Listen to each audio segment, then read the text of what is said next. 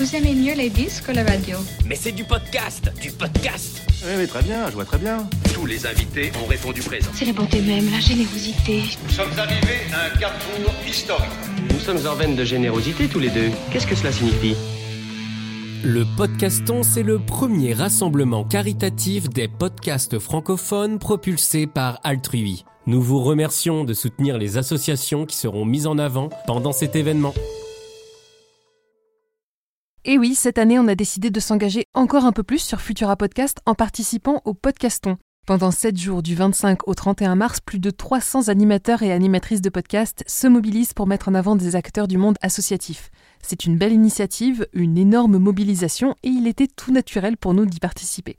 Dans ce contexte, nous avons décidé de mettre en avant le travail de Tête en l'air, une association qui accompagne les patients opérés en neurochirurgie et leurs familles. J'ai eu la chance de rencontrer son président, Je suis Thierry Mur, je suis président de l'association Tête en l'air. et la responsable du projet HydroApp au sein de l'association. Je m'appelle Vanessa de Mons. Je suis euh, particulièrement en charge du programme de euh, sensibilisation et d'accompagnement sur l'hydrocéphalie. Je vous propose de commencer avec une rapide présentation de ce qu'est exactement Tête en l'air. Tête en l'air a été créée en 1999. Elle a été créée à l'hôpital Necker euh, à l'initiative de parents euh, d'enfants traités en service de neurochirurgie avec euh, la participation très importante des chirurgiens de l'hôpital. Cette association s'est créée à partir du, constat que les enfants qui sortaient de neurochirurgie étaient un peu soumis à une forme de double peine. D'abord, une maladie grave qu'ils avaient à traiter, donc avaient été traités par une opération chirurgicale quand même extrêmement traumatisante puisqu'on ouvre le crâne qu'on va toucher au cerveau des enfants. Et par ailleurs, euh, des difficultés ensuite pour se réinsérer euh, dans la vie normale. On a en fait trois buts. Euh, c'est d'informer les parents, de les alerter et de les accompagner. Et c'est là-dessus que s'est créé un petit peu l'ADN de notre association. Pour Thierry Mur, Tête en l'air, c'est avant tout une histoire personnelle qui est ensuite devenue une passion. Ma fille, en, en 1990, a été opérée pour une très grave tumeur dans le tronc cérébral. Et c'est comme ça qu'on a connu l'association. J'ai commencé à prendre un peu le relais euh, par fidélité un peu à l'association. Et après, comme dans toutes les associations, quand on commence à mettre un petit peu le doigt dedans, bah, on, on s'y retrouve complètement. Et je me suis retrouvé effectivement euh, président de cette association. Traverser l'opération de son enfance, c'est déjà une chose, mais vient ensuite l'après, avec un nombre de conséquences, de questions et d'implications qui dépassent bien souvent les familles. Un des exemples les plus fréquents, c'est les problèmes euh, par rapport au scolaire. Un enfant, il a une tumeur cérébrale.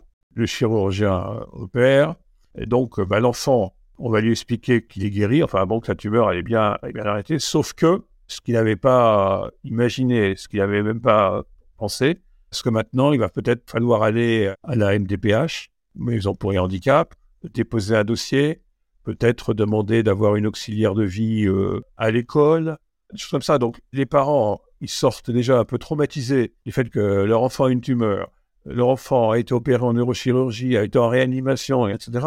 Au moment où ils pensent qu'ils vont s'en sortir, euh, on leur dit, bah finalement, bah oui, ok, mais votre enfant, il va quand même avoir un handicap. Ah oui, bon, c'est très léger. Bah oui, enfin, pas si léger que ça quand même. Euh, vous voyez Et donc là, ils vont avoir vraiment besoin d'être aidés. Alors, à quoi ressemblent concrètement les actions de Tête en l'air? Vous avez les enfants qui vont sortir de neurochirurgie. Les parents euh, vont pas très bien comprendre dans quel état il est. Bon, ils ont plus le rendez-vous avec le neurochirurgien avant quelques mois. euh, donc là, ils vont venir vers nous. Ils vont nous dire, bah voilà, mon enfant, il a mal au crâne. Et à ce moment-là, bah, nous, on va les aider un peu à reformuler un peu leurs demandes. On va peut-être euh, les orienter vers euh, service de neurochirurgie. Si on s'aperçoit qu'il y a des problèmes, un peu les orienter vers un autre service pour qu'ils aient un deuxième avis. On va les aider un peu à piloter justement cette étape où ils sont en souffrance et un peu perdus. On a une présence physique ancienne et fidèle au sein de l'hôpital Necker, à la fois par euh, des petits déjeuners tous les samedis matins, et puis le dimanche, une fois par mois, euh, des animations à destination euh, des enfants et de leurs parents. Donc ça, c'est notre point d'an- d'ancrage. On essaye maintenant de se développer en dehors de Necker, en s'installant de plus en plus dans d'autres services au sein des grands CHU français. On est à Lyon, à Bordeaux, On essaye d'élargir notre, zone un petit peu d'influence, si je puis dire. Ensuite, on a des moyens d'information qui sont importants. On a un site internet qui est très complet, qui va donner euh, aux parents toutes les, les informations nécessaires pour aider leur enfant à mener la vie la plus normale possible à la sortie du service de neurochirurgie. Ils vont les trouver également euh, grâce à une hotline. On a un ou deux magazines par an, avec à chaque fois euh, un dossier un peu, entre guillemets, technique, et puis une autre partie sur la vie de l'association. On développe par ailleurs des outils plus pointus pour euh, traiter certaines pathologies, comme l'hydrocéphalie. L'hydrocéphalie est l'une des maladies auxquelles peuvent être confrontés les patients qui passent par l'association. Vanessa nous explique. Alors en fait, l'hydrocéphalie, c'est la conséquence d'un problème de circulation du liquide cérébrospinal dans le cerveau. Ce liquide, il sert à quoi? Il sert à nourrir, il sert à évacuer les déchets et il sert aussi à protéger l'ensemble du système nerveux, c'est-à-dire le cerveau et la moelle épinière. En cas d'hydrocéphalie, le liquide ne s'évacue pas normalement dans les autres parties du corps comme ça devrait être le cas. Ce liquide, va s'accumuler dans le cerveau, entraîner une compression du cerveau. Il est alors absolument nécessaire de rétablir une circulation optimale afin d'atténuer cette hypertension intracrânienne, voire de la faire disparaître. Pour traiter l'hydrocéphalie, on va poser une valve de dérivation ou on va faire une ventriculocysternectomie. Le problème, c'est que ces systèmes qui ont été mis en place par les neurochirurgiens, ils peuvent, dans le temps, se boucher, se casser et dysfonctionner. Et à ce moment-là, les symptômes de l'hydrocéphalie réapparaissent et peuvent être handicapants sur le long terme pour les malades. La pression intracrânienne, en effet, elle risque d'endommager le cerveau et elle va entraîner des séquelles physiques, neurologiques ou parfois même un coma. Dans cette situation, il est essentiel que les malades sachent reconnaître ces symptômes pour pouvoir réagir rapidement et le mieux possible et de faire contrôler leur valve de dérivation pour voir s'il y a en effet un problème. Pour aider les patients à suivre leur état de santé et à rester attentifs à ces problèmes, l'association a développé une application dédiée spécifiquement à simplifier le parcours des personnes atteintes d'hydrocéphalie. On a choisi de développer, avec l'aide de neurochirurgiens et de malades, une application qui est appelée HydroApp, qui est gratuite, qui est sécurisée et qui est disponible sur Android et iOS. Son objectif, il est multiple. Le premier, c'est de faciliter la vie des malades et de les accompagner dans leur parcours de soins. HydroApp, c'est aussi un dossier médical dématérialisé. En effet, l'application, elle permet d'enregistrer et de retrouver en quelques clics toutes les informations personnelles, administratives, médicales et paramédicales du malade. Et ces informations, elles sont uniquement stockées sur le smartphone et elles ne peuvent aucunement être partagées ou exploitées ou traitées par un serveur externe. Le deuxième point important de cette application, c'est de permettre de se familiariser avec les dysfonctionnements. Comme je le disais tout à l'heure, la valve de dérivation qui a été posée dans le cerveau, elle peut dysfonctionner à tout moment de la vie. Et c'est pourquoi il est fondamental que les malades ainsi que leurs familles sache reconnaître les symptômes qui vont faire penser à ce dysfonctionnement. Et donc dans l'application, on a fait le choix de lister tous ces symptômes et d'expliquer comment réagir au mieux dans cette situation qu'on peut considérer comme une situation d'urgence pour en fait limiter les séquelles et améliorer la prise en charge euh, dans les services médicaux. Enfin, notre application, elle apporte des réponses aux interrogations les plus euh, fréquentes que se posent les malades. Elle permet d'en savoir un peu plus, par exemple, sur les traitements, sur la surveillance médicale, sur la vie quotidienne, sur les associations qui peuvent euh, les soutenir, euh, etc. En fait, on a listé tout un ensemble de questions que nous posent fréquemment les malades via notre écoute ou notre site Internet et nous avons choisi d'y répondre dans cette application. Rendre les patients plus autonomes vis-à-vis de leur maladie, c'est une des grandes forces de l'association.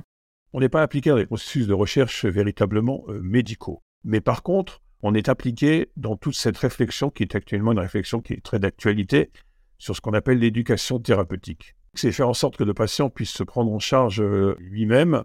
Le neurochirurgien, il a opéré, il a enlevé la tumeur, il a fait le job. Après, euh, finalement, bon, il va suivre les conséquences de l'opération, mais euh, il va pas s'intéresser tellement à d'autres choses. Et donc après, ben, s'il y a des problèmes, si tout d'un coup il y a des faiblesses euh, à l'école, si le comportement dans la famille n'est plus exactement ce qu'il était, il faut que les familles et les patients sachent réagir par rapport à ça et disent bon ben voilà, ça, ce truc-là, j'ai pu lire que et ça m'encourage de dire, voilà, là, il va falloir peut-être que j'aille voir tel type de médecin, que peut-être je rappelle mon neurochirurgien. Et tout ça, bon, ben, ça évitera que le, patient ben, laisse son état finalement s'aggraver et se retrouve à jour en, urgence à Necker parce que finalement, il ne se sera pas pris en main. On aide aussi les médecins en leur remontant les demandes, les soucis du patient et de leur famille. Donc ça permet parfois de mettre un éclairage sur tel ou tel point que le médecin euh, n'avait pas forcément euh, identifié par lui-même. Grâce à cette collaboration entre l'association, les patients et le corps médical, Tête en l'air prévoit aujourd'hui de lancer une nouvelle version de son application. On peut dire qu'on est entré dans une seconde phase de développement euh, de notre outil digital et nous avons choisi de le faire considérablement évoluer. On va le faire évoluer en améliorant son ergonomie et aussi en proposant de nouvelles fonctionnalités dans le suivi médical. La nouvelle version de l'application, elle est développée. Et aujourd'hui, on est en phase de test avec euh, les patients, avec les neurochirurgiens qui nous accompagnent euh, sur ce programme. On peut envisager un lancement de l'application, je pense, euh, fin du premier semestre 2023 sur les stores.